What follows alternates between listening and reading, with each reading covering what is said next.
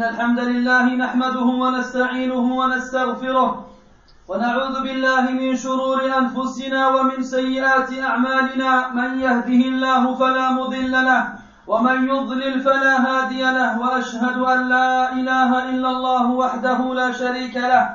وأشهد أن محمدا عبده ورسوله. يا أيها الذين آمنوا اتقوا الله حق تقاته. ولا تموتن إلا وأنتم مسلمون. يا أيها الناس اتقوا ربكم الذي خلقكم من نفس واحدة وخلق منها زوجها وبث منهما رجالا كثيرا ونساء. واتقوا الله الذي تساءلون به والأرحام إن الله كان عليكم رقيبا. يا أيها الذين آمنوا اتقوا الله وقولوا قولا سديدا. يصلح لكم أعمالكم ويغفر لكم ذنوبكم.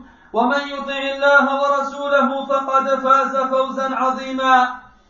أما بعد فإن أصدق الحديث كتاب الله وخير الهدي هدي محمد صلى الله عليه وسلم وشر الأمور محدثاتها وكل محدثة بدعة وكل بدعة ضلالة وكل ضلالة في النار.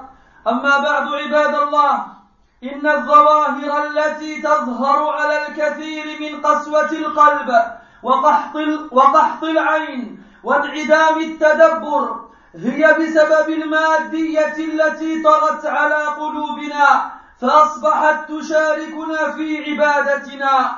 ولا يمكن للقلوب أن ترجع لحالتها الصحيحة حتى تتطهر من كل ما علق بها من أدران. فهذا هو أمير المؤمنين. عثمان بن عفان رضي الله عنه يضع يده على الدواء لهذه الظاهرة فيقول رضي الله عنه لو, طهر لو طهرت قلوبكم ما شبعتم من كلام الله عز وجل. والخشوع الحق يطلق, يطلق عليه الإمام ابن القيم رحمه الله خشوع الإيمان ويعرفه بأنه خشوع القلب لله بالتعظيم والإجلال والوقار والمهابة والحياء فينكسر القلب لله كسرة ملتئمة من الوجل والخجل والحب والحياء وشهود نعم الله وجناياته هو فيخشع القلب لا محالة فيتبعه خشوع الجوارح. انتهى كلامه رحمه الله. ومما يدل على أهم أهمية الخشوع كونه السبب الأهم لقبول الصلاة التي هي أعظم أركان الدين بعد الشهادتين. وفي سنن أبي داود عن عمار بن يسار رضي الله عنه عن النبي صلى الله عليه وسلم أنه قال إن العبد لينصرف من صلاته ولم يكتب له منها إلا نصفها إلا ثلثها إلا ربعها إلا خمسها إلا سدسها إلا سبعها إلا ثمنها إلا تسع تسعها إلا عشرها. كما أن الخشوع يسهل فعل الصلاة ويحببها إلى النفس. قال الشيخ عبد الرحمن بن ناصر السعدي رحمه الله في تفسير قوله تعالى وإنها لكبيرة إلا على الخاشعين. أي فإنها سهلة عليهم خفيفة لأن الخشوع وخشية الله ورجاء ما عنده يوجب له فعلها منشرحا بها صدره. لترقب لترقبه لترقبه للثواب لترقبه للثواب وخشيته من العقاب. انتهى كلامه رحمه الله. كما أن الخشوع هو العلم الحقيقي. روي عن عبادة بن الصامت وعوف بن مالك وحذيفة أنهم رضي الله عنهم أنهم قالوا أول علم يرفع من الناس الخشوع حتى لا ترى خاشعا. فالصلاة عباد الله صلة بين العبد وربه. ينقطع, ينقطع فيها الإنسان عن شواغل الحياة. ويتجه بكيانه كله إلى ربه. يستمد, يستمد منه الهداية والعون والتسديد ويسأله الثبات على الصراط المستقيم. ولكن الناس يختلفون في هذه الصلاة فمنهم من تزيده صلاته إقبالا على الله ومنهم من لا تؤثر فيه صلاته إلا ذلك الحد الملموس. بل هو يؤديها بحركات وقراءة وذكر وتسبيح ولكن من غير شعور كامل لما يفعل ولا استحضار لما يقول. والصلاة التي يريدها الإسلام ليست مجرد أقوال يلوكها اللسان وحركات تؤديها الجوارح بلا تدبر من عقل ولا خشوع من قلب. ففي سنن الترمذي عن أبي هريرة رضي الله عنه قال قال رسول الله صلى الله عليه وسلم إن أول ما يحاسب به العبد يوم القيامة من عمله صلاته فإن صلحت فقد أفلح وأنجح وإن فسدت فقد خاب وخسر فإن انتقص من فريضته شيء قال الرب عز وجل انظروا هل لعبدي من تطوع فيكمل بها من, من انتقص من الفريضة ثم تكون سائر أعماله على هذا. فكيف نجد الخشوع في الصلاة عباد الله؟ هيا بنا لنلتمس بعض الأسباب التي تعيدنا إلى الصلاة الحقيقية التي توثق صلتنا بربنا عز وجل وهي صلاة القلب والجوارح وتذللها لله تبارك وتعالى. وقد امتدح الله عز وجل أهل هذه الصفة من المؤمنين حيث قال تعالى قد أفلح المؤمنون الذين هم في صلاتهم خاشعون. فأولا الإيمان الصادق والاعتقاد الجازم بما يترتب على الخشوع من فضل عظيم في الدنيا والآخرة من الإحساس بالسكون والطمأنينة وراحة لا مثيل لها وطيب نفس يفوق الوصف. روى مسلم عن عثمان بن عفان رضي الله عنه قال سمعت رسول الله صلى الله عليه وسلم يقول ما من امرئ مسلم تحضره صلاة مكتوبة فيحسن وضوءها وخشوعها وركوعها إلا كانت كفارة لما قبلها من الذنوب ما لم تؤت كبيرة وذلك الدهر كله وذلك الدهر كله. والآيات والأحاديث الدالة على فضل الخشوع كثيرة. ثانيا الإكثار من قراءة القرآن والذكر والذكر والاستغفار وعدم الإكثار من الكلام بغير ذكر الله. فقراءة القرآن وتدبره من أعظم أسباب لين القلب. قال تعالى الله نزل أحسن الحديث كتابا متشابها مثاني تقشعر منه جلود الذين يخشون ربهم ثم تلين جلودهم وقلوبهم إلى ذكر الله. فالقراءة والذكر حصن من الشيطان ووساوسه وهي سبب لاطمئنان القلوب الذي يفقد يفقده الكثير من الناس. قال تعالى الذين آمنوا وتطمئن قلوبهم بذكر الله. ألا بذكر الله تطمئن القلوب؟ كما أن الإكثار من ذكر الله عز وجل سبب للفلاح. قال تعالى واذكروا الله كثيرا لعلكم تفلحون ومع هذا أيضا الحرص على مجاهدة الشيطان وذلك بأن يعقد العزم على مجاهدته من قبل القيام إلى الصلاة. وإن دخل عليه في أول صلاته فلا يستسلم له في وسطها أو آخرها. بل ينبغي أن يجاهد الشيطان حتى اللحظة حتى اللحظة الأخيرة من الصلاة. فالشيطان يسعى إلى تشتيت الذهن حتى لا يعقل المصلي شيئا من صلاته.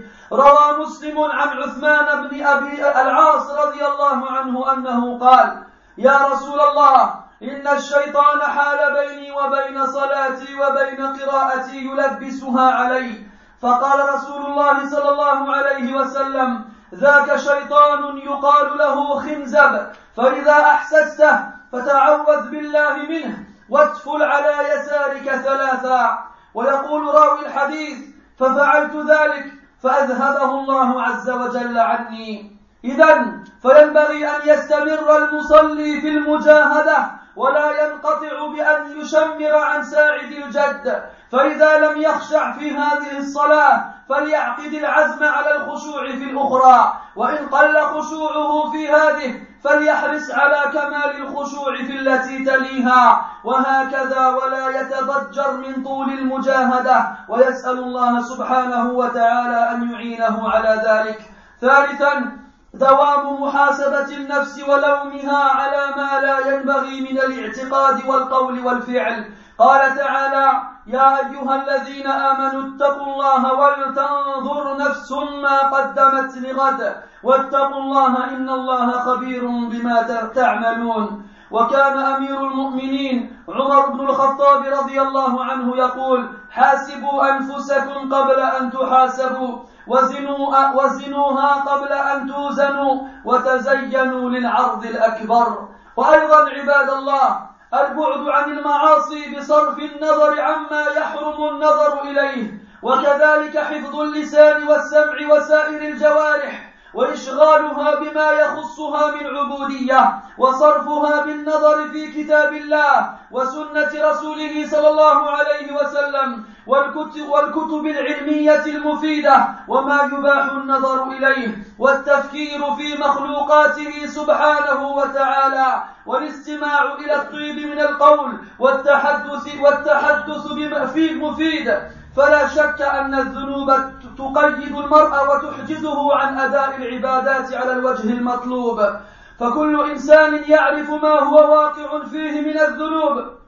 وعليه أن يسعى في إصلاح حاله والإصلاح متعلق بمحاسبة النفس حيث إن المرء إذا حاسب نفسه بحث عما يصلحها. رابعا تدبر وتفهم ما يقال في الصلاة وعدم صرف النظر فيما سوى موضع السجود مستشعرا بذلك رهبة الموقف. يقول الإمام ابن القيم رحمه الله في الفوائد للعبد بين يدي الله موقفان موقف بين يديه في الصلاة وموقف بين يديه يوم لقائه. فمن قام بحق الموقف الأول هون عليه الموقف الأخير. فلا بد من إعطاء هذا الموقف حقه من خضوع وخشوع وانكسار والكسار إجلالا لله عز وجل واستشعارا بأن هذه الصلاة هي الصلاة الأخيرة في الدنيا. فلو, فلو استقر هذا الشعور في نفس المصلي لصلى صلاة خاشعة. روى الإمام أحمد عن أبي أيوب الأنصاري رضي الله عنه قال جاء رجل إلى النبي صلى الله عليه وسلم فقال يا رسول الله عظني وأوجز. فقال صلى الله عليه وسلم إذا قمت في صلاتك فصل صلاة مودع ولا تكلم بكلام تعذر تعذر منه غدا. واجمع اليأس مما في أيدي الناس. وأيضا عباد الله هناك أسباب أخرى للخشوع نذكر منها الهمة. فإنه متى أهمك أمر حضر قلبك ضرورة فلا علاج لإحضاره إلا صرف الهمة إلى الصلاة. وانصراف الهمة يقوى ويضعف ب... وانصراف الهمة يقوى ويضعف بحسب قوة الإيمان بالآخرة واحتقار الدنيا. ومنها إدراك اللذة. التي يجدها العباد في صلاتهم وهي التي عبر عنها ابن تيمية رحمه الله بقوله إن في الدنيا جنة من لم يدخلها لم يدخل جنة الآخرة.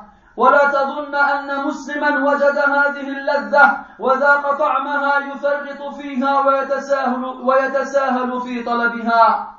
وهذه اللذة كما قال ابن القيم رحمه الله تقوى بقوة المحبة وتضعف وتضعف بضعفها. لذا ينبغي للمسلم أن يسعى في الطرق الموصلة إلى إلى محبة الله. ومنها أن يدرك المسلم حال الصحابة والسلف حال الصحابة والسلف في الصلاة. فقد ذكر ابن تيمية رحمه الله أن مسلم بن يسار رحمه الله كان يصلي في المسجد. فانهدم طائفة منه وقام الناس. وهو في الصلاة لم يشعر. وكان عبد الله بن الزبير رضي, رحمه رضي الله عنه يسجد فأتى المنجنيق فأخذ طائفة من ثوبه وهو في الصلاة لا يرفع رأسه. وقالوا لعامر بن عبد ابن عبد القيس أتحدث نفسك بشيء في الصلاة؟ فقال أو شيء أو, أو شيء أحب إلي من الصلاة؟ أحدث به نفسي. قالوا لا. ولكن بأهلينا وأموالنا فقال لأن تختلف الألسنة أي الرماح. لأن تختلف الألسنة في في أحب إلي من أن أحدث نفسي بذلك. وأمثال هذا متعدد. فنسأل الله ألا يعمي بصيرة قلوبنا وأن يجعلنا ممن يتخشع في صلاته. أقول ما تسمعون وأستغفر الله.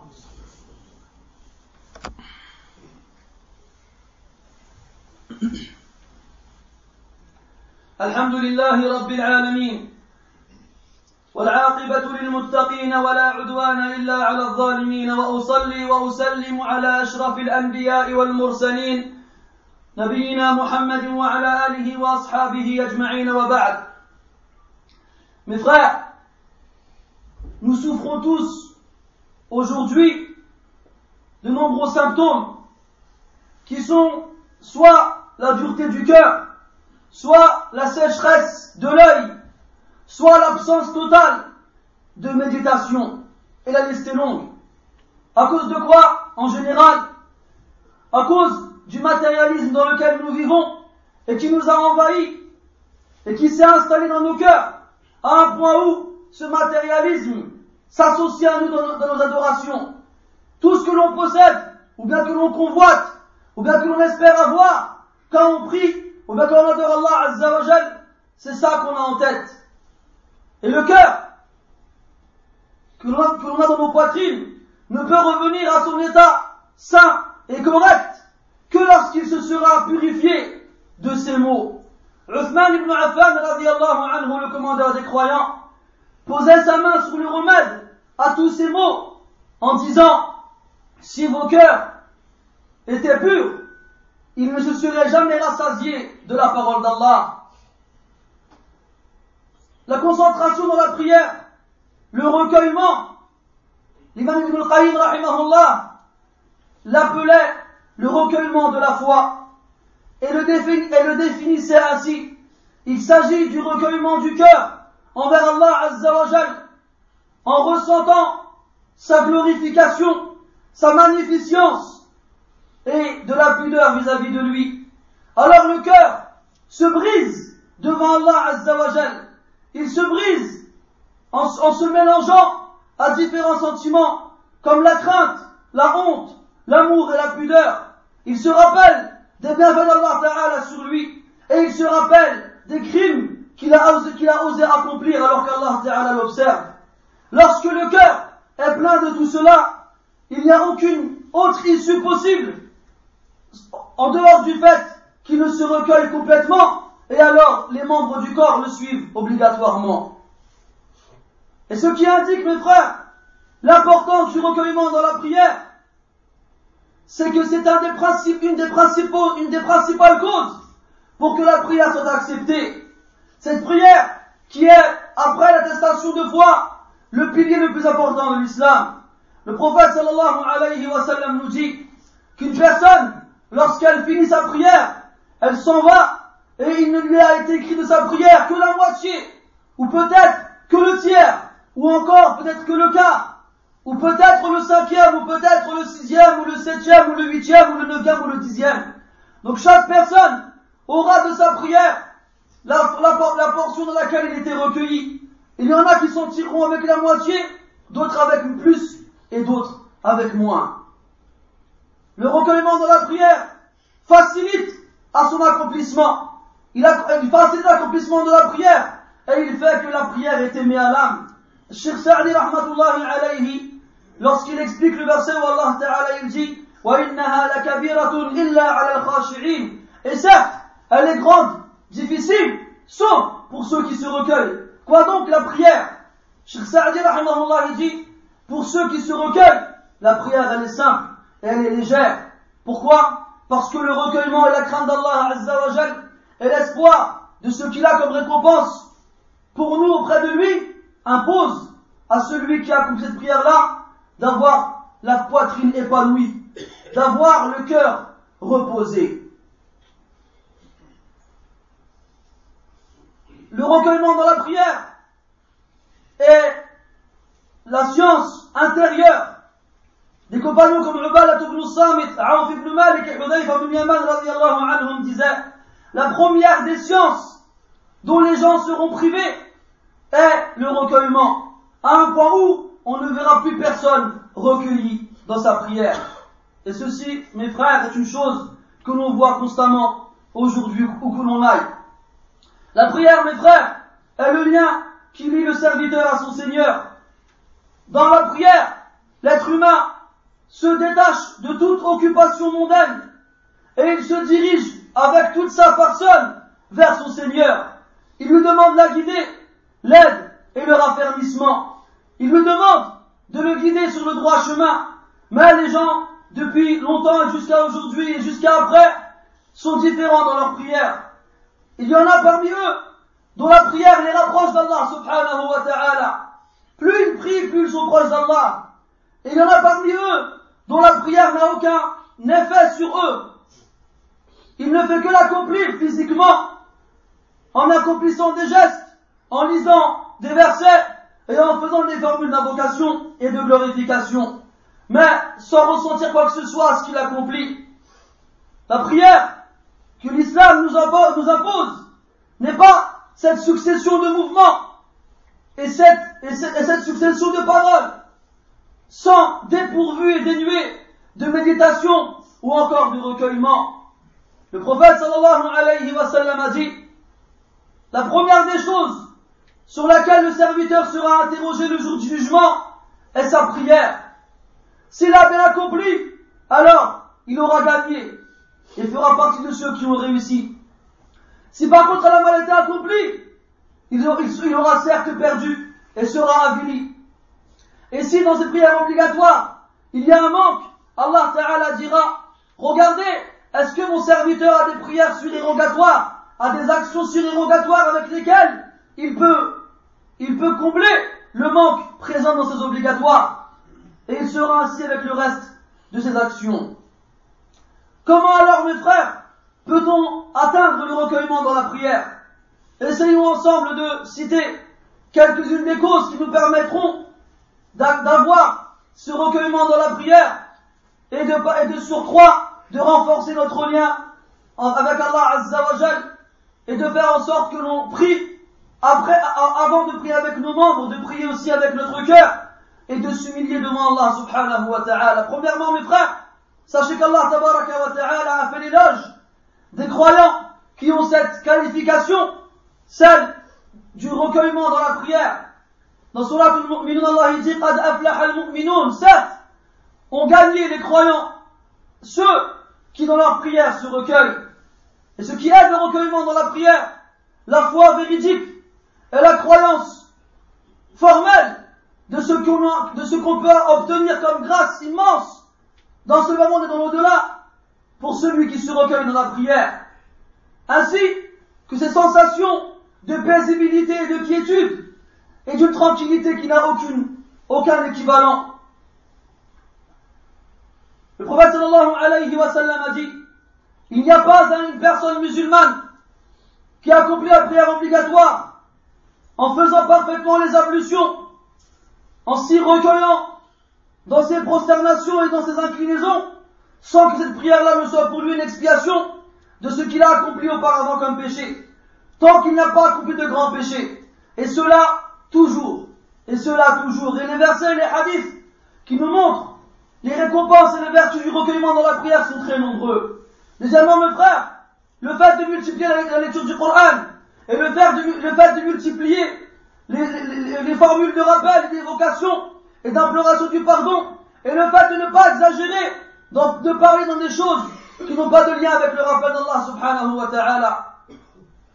La lecture du Coran et sa méditation font partie des causes les plus, font partie des causes les meilleures. Pour attendrir le cœur. Allah dit dans le Coran, Allah est celui qui a fait descendre la meilleure des paroles, un livre dont la perfection se ressemble dans tous ces endroits. Mathani, qui évoque les choses par père, en père, dont un livre qui, lorsqu'il est lu par ceux qui craignent leur Seigneur, leur peau frémisse, leur peau frémisse, et que et, leur cœur s'attendrit au rappel d'Allah. Aussi, la lecture du Coran, ainsi que les, évocations et les formules de rappel, sont un édifice protecteur contre Shaitan et ses, et ses, et ses insinuations et c'est aussi une cause pour que les cœurs soient attendris et tranquillisés, chose qui est perdue chez la plupart des gens. Allah dans le Coran dit, ceux qui ont cru et dont les cœurs se sont tranquillisés par le rappel d'Allah, n'est-ce pas par le rappel d'Allah que les cœurs se tranquillisent? Et comme le fait de multiplier le rappel d'Allah est aussi une cause pour obtenir la victoire éternelle, Allah dit dans le Coran, et évoquez Allah beaucoup, afin que vous réussissiez et que vous gagniez. Et aussi, on rajoute à cela le fait de faire tous ces efforts pour combattre les, insinuations sataniques. Comment En se préparant avant de prier.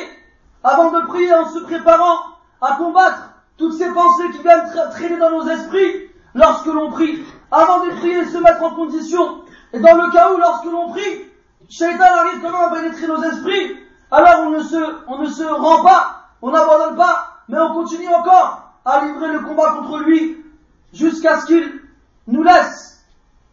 Et il, il, il incombe de, de continuer à cela, cette lutte, jusqu'au dernier instant de la prière.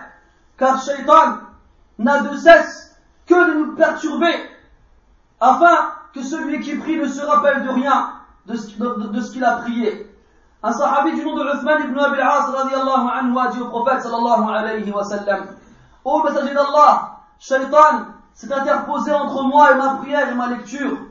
Il me perturbe. Le prophète sallallahu alayhi wa sallam lui répond, Ceci, celui-ci est un démon qu'on appelle Khinzan. Lorsque tu le sens, réfugie-toi auprès d'Allah Ta'ala contre lui et crache légèrement sur ta bouche trois fois. Uthman ibn Abi al-As radiallahu anhu, après avoir exécuté la parole du prophète sallallahu alayhi wa sallam, nous dit, j'ai fait ce que le prophète m'a dit de faire et Allah Ta'ala là, éloigné de moi, yani ce, ce démon-là. Notre frère, il convient à ce que celui qui prie lutte du début de sa prière jusqu'à la fin et qu'il ne se, et qu'il ne flanche pas dans cette lutte-là et qu'il continue jusqu'à la fin. Et si jamais il n'a pas réussi à se recueillir dans cette prière, alors qu'il se dise que je me recueillerai dans la prochaine prière et qu'il ne s'énerve pas contre lui-même ou bien qu'il ne désespère pas de cette longue lutte et qu'il demande à Allah de l'aider dans cela. Troisièmement, mes frères, le fait de se juger soi-même et de se plaindre de soi-même dans ce qu'on a pu accomplir comme mauvaise pensée, comme mauvaise croyance, comme mauvaise parole ou comme mauvaise action. Allah dans le Coran dit, oh vous qui avez cru, craignez Allah et que chaque âme regarde ce qu'elle a accompli pour demain et craignez Allah car certes Allah est bien informé de ce que vous accomplissez.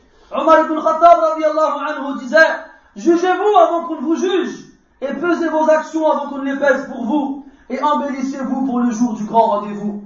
Et le frère aussi rajoutait à cela le fait de s'éloigner des péchés, sans parler des choses qu'il est interdit de regarder, ainsi que du fait de préserver sa langue, son ouïe et tous ses membres de ce qui peut, les préoccuper dans les adorations, et de les occuper, ces membres-là, par le fait de regarder le Coran, de lire, ou bien la sunna du prophète, ou encore d'étudier des livres intéressants et pleins de moralité, ou aussi regarder des choses qui nous sont permises de regarder, ou encore observer la création d'Allah subhanahu wa ta'ala et méditer dessus, ou écouter les bonnes paroles, ou discuter des choses importantes et intéressantes. Il n'y a aucun doute que les péchés bloquent la personne et l'empêche d'accomplir les, adorations comme il, se, comme, il se le doit. Et chaque personne, chacun d'entre nous sait très bien dans quoi il tombe comme péché. Alors il se doit obligatoirement de chercher le moyen de s'améliorer. Car l'amélioration est liée au jugement de soi-même. Car la personne, lorsqu'elle se juge elle-même, elle fait en sorte de s'améliorer lorsqu'elle voit ce qu'elle a comme manquement et comme péché. Quatrièmement, mes frères, le fait de méditer et de chercher à comprendre ce que l'on dit dans la prière, et le fait de ne pas regarder ici et là dans la prière, si ce n'est l'endroit dans, euh, dans l'endroit dans lequel on se prosterne, en ressentant en soi-même l'importance de cette, de, cette comparution, l'importance de cette stature devant Allah subhanahu wa ta'ala, car certes lorsque tu pries, tu es debout devant Allah jalla wa ala, Ibn al-Qayyim rahimahullah disait, le serviteur a deux stations devant son Seigneur. Une, lorsqu'il est devant lui dans sa prière, et l'autre lorsqu'il sera devant lui le jour où il le rencontrera. Celui qui s'est tenu, celui qui s'est tenu correctement dans la première station, la seconde lui sera plus facile encore. Donc il faut donner à cette station-là son importance. Et il faut l'accomplir avec dévotion, recueillement et humiliation devant Allah subhanahu wa ta'ala, en ressentant en soi-même, comme si cette prière qu'on accomplissait était la dernière que l'on fera dans ce bas monde. Si cela s'installe dans nos, dans, dans nos âmes, vous verrez que la prière aura un goût différent. Abu Ayyub al-Ansari radiallahu anhu nous dit qu'un homme est venu voir le prophète sallallahu alayhi wa sallam et lui a dit Ô messager d'Allah, exhorte-moi, mais fais court. Alors le prophète sallallahu alayhi wa sallam lui dit Lorsque tu te lèves pour accomplir ta prière, prie la prière de celui qui fait ses adieux. Et lorsque tu parles, ne dis pas des choses pour lesquelles tu devras t'excuser devant Allah et mal Et réunis le désespoir en ce qui concerne ce que les gens ont. N'espère pas ce que les gens ont. Désespère de ce que les gens ont entre leurs mains et espère de ce qu'Allah Ta'ala t'a promis. Aussi mes frères, comme autre cause qui amène au recueillement dans la prière, la motivation. Quand quelque chose t'importe, quand quelque chose tu l'as en tête et que ton cœur est présent, il passe comme si tu n'avais pas senti. Regarde-toi lorsque tu fais une chose qui te plaît, un mécanicien qui répare sa voiture, ou bien un sportif qui accomplit sa, discipline sportive, ou encore ceux qui jouent aux jeux vidéo, qui passent des heures et des heures sans s'arrêter, et la liste est longue. Demande-leur combien de temps tu passé là-dessus. Il te dira une minute ou deux, alors qu'il a passé dessus des heures et des heures sans s'en rendre compte. Pourquoi ne, sentons-nous pas ces choses-là dans la prière? Parce qu'on n'a pas le même intérêt pour la prière que l'on a pour nos autres occupations. Et sachez mes frères que l'intérêt que l'on a, que l'on a sera plus ou moins fort en fonction de la force de la foi. En fonction de la force de la foi dans l'au-delà et le dénigrement que l'on peut avoir envers ce bas monde. Aussi mes frères, ce qui aide à se recueillir dans la prière, c'est le fait de ressentir ce plaisir dans l'adoration. Ce plaisir que ressentaient les dévots dans leur prière. Et celle qu'Ibn Taymiyyah a dit, il y a dans ce bas monde un paradis celui qui n'y rentre pas ne rentrera pas dans celui de l'au-delà. De quoi s'agit-il? Ce paradis, ce délice, ce goût exquis et ce plaisir que l'on retrouve dans l'adoration. Et ne crois pas que lorsqu'un musulman atteint ce degré, ne crois pas que lorsqu'il goûte à ce plaisir, que par la suite, il, est négligent envers, ce plaisir-là et le délaisse. Non. Et sache que ce plaisir-là, comme Ibn Qayyim le dit, est plus ou moins fort en fonction de l'amour que tu as envers Allah subhanahu wa ta'ala. C'est pour cela, mes frères, qu'il est obligatoire pour les musulmans de convoiter et de rechercher tous les moyens qui l'amèneront à aimer Allah, Jalla wa ala, encore plus. Aussi, et enfin, ce qui aide à ressentir le recueillement dans la prière et de se rappeler comment les pieux prédécesseurs, parmi les compagnons radiallahu anhum et ceux qui les suivirent, accomplissaient la prière et quel recueillement réellement étrange pour nous ils avaient dans leur prière. étrange, bien entendu, dans le sens positif et pas dans, une connotation négative.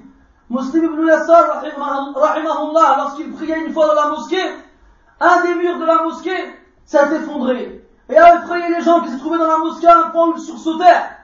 Quant à lui, Muslim ibn Yassar, il est resté dans sa prière, sans bouger, sans rien, sans rien même entendre. Et Abdullah ibn Zubayr, anhu, une fois qu'il était en prosternation, une catapulte est passée près de lui en prenant avec lui son vêtement, en tirant son vêtement, et lui, il est resté dans sa prière sans lever la tête. Et on a dit à Amr ibn Abdul Qais, rahimahullah, est-ce que tu te parles à toi-même lorsque tu fais la prière? Chose qui nous arrive tous. Qu'est-ce que j'ai fait de mes clés? Où est-ce que j'ai posé ma veste? Est-ce que j'ai fait les courses? J'en passe d'autres. Il s'est énervé lorsque lui pose, lorsque lui la question, il a dit, quelle chose peut m'être préférable à la prière, afin que je parle de cela moi-même pendant la prière. Il lui dit rien, mais il arrive quand même qu'on parle de nos, qu'on pense à nos familles ou encore à nos biens. Il a dit, rahimahullah, que les lances pénètrent et perforent mon corps, mais préférable à ce que je parle à mon âme pendant la prière de ma famille et de mes biens. Et si on continue à citer ces exemples-là, on n'en sort plus, tellement ces gens-là avaient compris l'importance de la prière et ils savaient comment l'accomplir. On demande donc à Allah de nous permettre d'atteindre ce degré et de nous délecter de notre prière. أن يجعل اللذة العظمى في صلاتنا وسائر عباداتنا. إنه ولي ذلك والقادر عليه. سبحانك اللهم وبحمدك أشهد أن لا إله إلا أنت. نستغفرك ونتوب إليك وصلى الله وسلم وبارك على محمد وعلى آله وأصحابه أجمعين. وقوموا إلى صلاتكم. يرحمكم الله.